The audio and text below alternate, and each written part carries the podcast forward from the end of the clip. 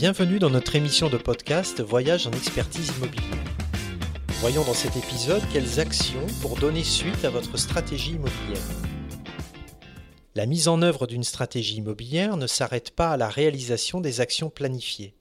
Il est non seulement important de suivre les évolutions du patrimoine, mais aussi d'évaluer l'efficacité de la stratégie et du plan pluriannuel d'action. Au-delà du suivi des actions mises en œuvre, il est important de vérifier la réalisation des contrôles réglementaires, suivre les contrats, notamment d'exploitation et de maintenance, suivre les consommations de fluides, mettre à jour le système d'information du patrimoine éventuellement mis en place.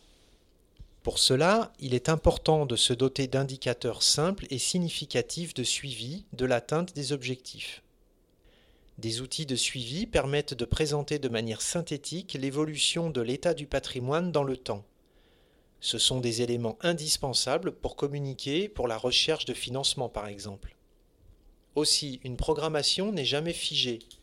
Elle doit pouvoir s'adapter aux opportunités et évolutions, qu'elles soient budgétaires, réglementaires, juridiques, organisationnelles, techniques, environnementales ou encore urbanistiques.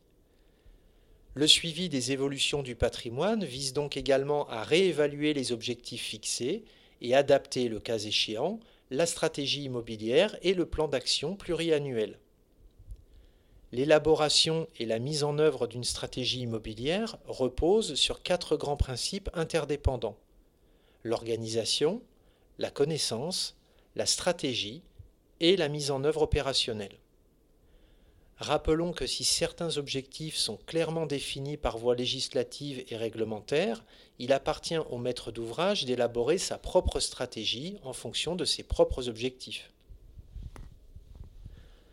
En effet, le simple respect des réglementations ne saurait être l'unique objectif à atteindre. La pérennité du bâti et le bon fonctionnement des systèmes techniques, la sécurité du bâtiment et de ses occupants, la diminution des coûts de fonctionnement, l'optimisation d'usage et la flexibilité des locaux participent naturellement à la définition d'une stratégie de gestion, tout comme l'optimisation des surfaces, la rationalisation des espaces, la valorisation du patrimoine ou encore l'exemplarité des actions en matière environnementale. Une stratégie immobilière doit être globale. Elle nécessite une approche transversale de différentes thématiques, maintenance, entretien, énergie, accessibilité, réglementation. Une stratégie immobilière se doit d'être évolutive. Elle doit en effet pouvoir s'adapter à tout changement, qu'il soit relatif à l'organisation, à la connaissance des bâtiments, à la stratégie ou à la mise en œuvre opérationnelle des actions. Nous espérons que ces épisodes vous auront aidé à mieux saisir l'intérêt d'une stratégie immobilière pour vos bâtiments, mais également pour l'accomplissement de votre projet associatif.